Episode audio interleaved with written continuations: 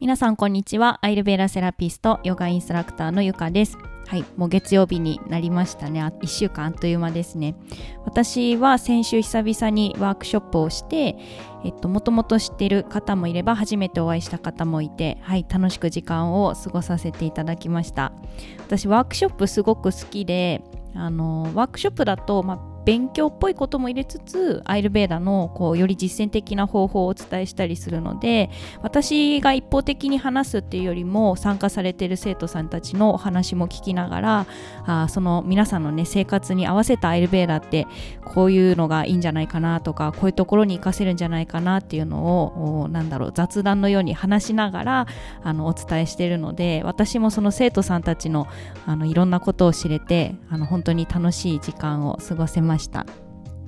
はい。そんな感じで、えー、先週はあトリートメントもしたりワークショップもしたりしてたんですけれどもちょっとお話が変わりますがあこの前ですね読んだ本がありましてその本の話を少しさせていただきたいんですけど私がポッドキャストを始めようかなと思ったきっかけのお一人でもあるオーガニックコスメの人といえばという福本敦子さんという方がいるんですけどその福本敦子さんがあ今年出された本ですかね「気持ちいいが基本」という本を出されたんです。で福本敦子さんはあ今までも本何冊か出されてるんですけどオーガニックコスメについての本だったりとかあとは星占いかなの本について出されてることが多かったんですけど今回は初めてコスメのこと以外の本を出されたということで気になって読んでみたんですけどそしたらもうなんかすごい感動してしまって 泣いてしまうくらいはい感動しました。あの本の内容っていうのは福本敦子さんのお母様が亡くなられた時のお話なんですよね。で、えっ、と亡くなる前そして亡くなったあ後の話えー、まあ、気持ちの変化とかも書いてあったと思うんですけれども、えー、お母様をその介護していく中でですねやっぱり気持ちいいっていうことが基本だよねっていうのを福本敦子さんはすごく感じられたみたいなんですよね。心地よく生きていくことってどういう感覚なんだろうとか心地よく死んでいくことってどういう感覚なんだろう。っていうのをあの深く感じられたんじゃないかなと私は勝手に本を読んで思ってるんですけど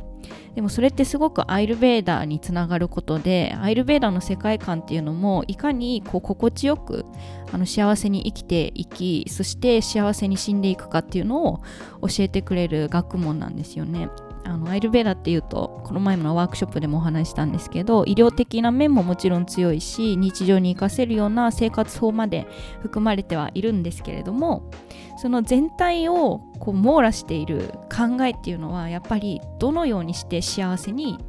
生きていくかそしてどのように幸せに死んでいくかっていうのがすごくあの全てを包んでいる大元だと思うんですよ。なのでこの福本敦子さんの本を読んだ時にその福本さんはあのお母様を介護されながらあのお母さんいつも綺麗にしてた方だったみたいなんですけどあ病気になってちょっと髪が乱れてるとかなんかこう体がボロボロになっていくのを見てあこんなんじゃいけないって言って お母さんになんかアロマのなんかアロマ何だったかな？すいませんちょっと忘れちゃったんですけどなんか体を拭いてあげたりとかあ体を整えてあげるっていうのをしたらお母さんがすごくこう気持ちよさそうにして喜ばれていた。っていうのをお花あの本に書いてあったんですよね。そうでアイルベーダーを通して私も本当に心地いいっていうのが何なんだろうっていうのをすごく考えたんですよね。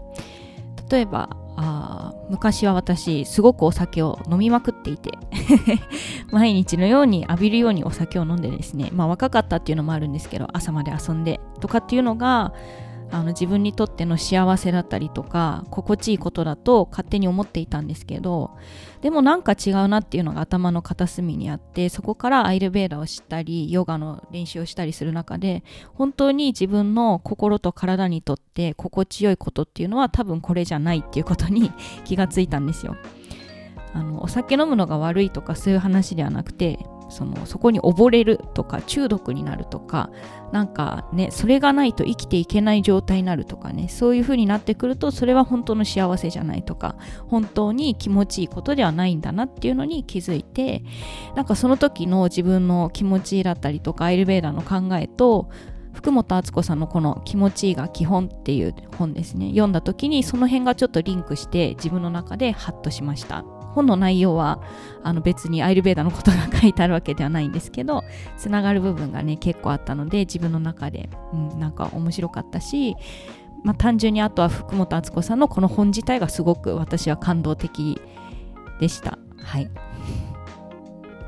ね、生きているってことはいつか死んでしまうということなので その生きている中でどのような生活をしてどのように暮らしていくかそして死に向かってどのような人生を歩んでいくかっていうのが本当になんかこう大事だなって改めて思うような本でした。あのご興味のある方はぜひ本屋さんにもね売ってたからパラパラっとめくって読んでみるだけでも面白いと思います。はいでは今回の配信が以上になります。次回また木曜日に更新します。